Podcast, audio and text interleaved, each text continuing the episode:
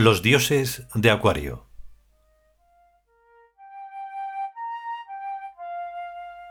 Vigésimo capítulo.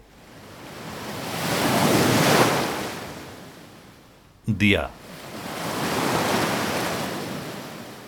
La isla.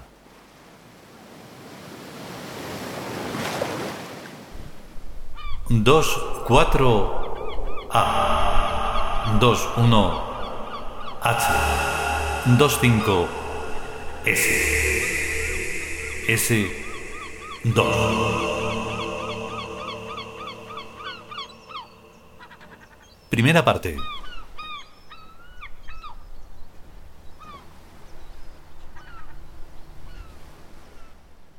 ¿Por qué no? Quizás sea importante. Dijo Yahweh. Escribir mis memorias. No caerá esa breva. ¿Por qué?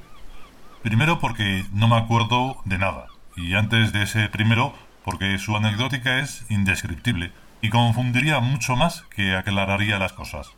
No veo por qué. Vas detallando poquito a poco y emitiendo continuamente juicios de valor, para que se vea si estás de acuerdo o en desacuerdo con los sucesos narrados. No es posible. Teóricamente yo estoy conforme con todo, con todo el pasado. Se supone que he sido yo quien lo ha querido, a través de Hayar.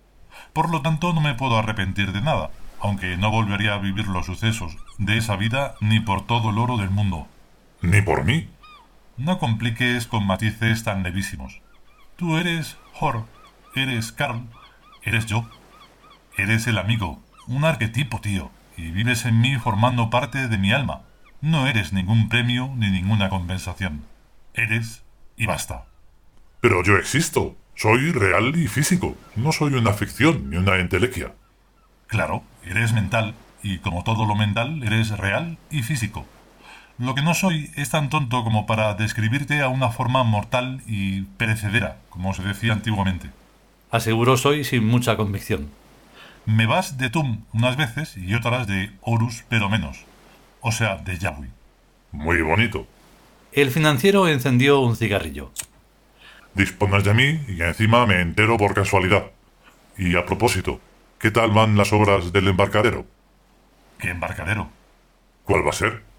La isla figura en el mapa, ¿no? Cualquiera puede venir si lo desea. Sí, en un mapa que tiene muy poca gente. No es culpa mía. Si la burocracia va tan lenta...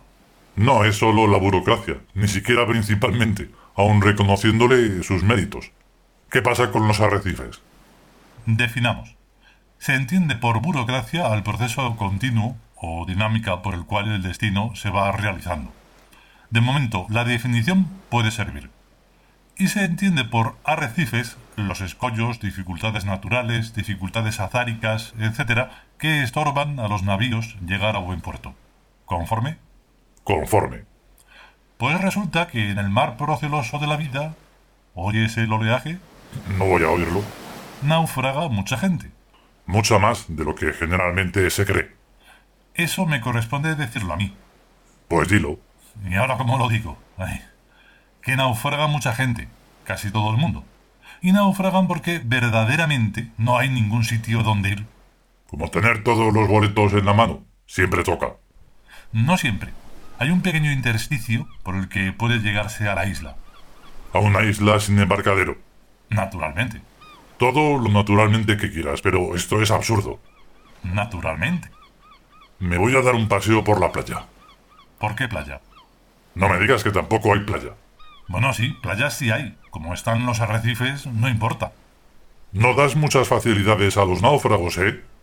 En el océano celeste en que vivimos, todo el mundo es náufrago. No tiene ningún mérito. Hasta me dan ganas de ponerlo todavía peor. Peor aún. Un océano sin orillas, ni islas, ni nada, salvo esta, donde los enjambres de gentes van a la deriva agarrados a tabloncillos y lo quieres poner todavía peor. Sí, porque hasta ahora, cuando se ahogan, descansan. Y tampoco quieres que descansen. Pse, no sé si hacerlos inmortales. Si les doy un alma inmortal, los fastidio todavía más. Se ahogan más veces. Toma, como que se están ahogando eternamente. ¿Y eso es malo? No lo sé, la verdad. Confesó Yahweh tintineando los cubitos de su whisky. Casi era invierno en el universo. y afuera estaba muy baja la temperatura. Los pobres náufragos, juguetes de las olas, más allá de los acantilados y de los arrecifes, se aterían de frío agarrados a sus tablones. Afortunadamente estaban acostumbrados y no lo notaban mucho. Los humanos son como el plancton, dijo Soy. Son náufragos pero están en su elemento. Lo que no sé es si hacer inmortal a la especie o uno a uno. No, a la especie no, suplicó Yawi. Bueno, a la especie no, pero uno a uno van a haber demasiados inmortales. ¿No te parece? Haz solo inmortales a los peores, así los puedes castigar más veces. No, que la inmortalidad no se quita tú. También es verdad. Ahí está el problema. No puedo aceptar que los malos se me mueran y se me escapen, pero tampoco puedo inmortalizarlos. ¿Se te ocurre alguna idea? Bueno, ya tú los tienes en esa estatua, ¿no? Sí, pero ahí no sé si sufren. Habría que ir a comprobarlo. No, ya está bien de comprobaciones. Rugió Yawi. Por comprobar si el mundo humano funcionaba conforme a la teoría, nos hemos encarnado aquí y ya está bueno lo bueno, para encarnarnos también en el infierno. Está bien, no te pongas así. No he dicho nada. Aunque estoy pensando que... Agua va. Que si juntamos en el mismo sitio a gentes de diferentes épocas... Sería horroroso. Sutilmente horroroso. Y en diferentes fases de descomposición psíquica... Vamos a ver. ¿Qué es lo que pretendes? Eliminar la desarmonía, naturalmente. Hay que deshumanizar, desinsectar y desinfectar a este universo. Entendido. Los humanos en sí mismos, cuando están bien ordenados y pacíficos, no estorban e incluso pueden resultar útiles, o sea, buenos. Pero hay entre ellos una gente pestilente y peligrosa, los demagogos, que es absolutamente preciso eliminar. Totalmente de acuerdo. Un demagogo es una estructura un tanto compleja, porque no es un ser estrictamente individual, sino que actúa en resonancia a formas mentales degradadas al más bajo nivel de conciencia el de los apetitos primarios. El demagogo es un remanente de la primera transición, la animal humana. Es por tanto un ser sumamente arcaico y muy negativamente efectivo en la fase transicional análoga de la ontogenia, la del primitivismo que todo humano pasa por cultura o edad, antes de convertirse en un ser teóricamente completo, que no es el caso más frecuente. Quiere esto decir que la mayoría de la humanidad está en manos de los demagogos, y es retenida por estos en el nivel más inferior, el de los apetitos primarios. O sea que no solo hay demagogos palurdos, sino que los hay también de guante blanco. A manojitos, a puñados. Ellos utilizan la paradoja del progreso. Veámoslo más despacio. Veámoslo.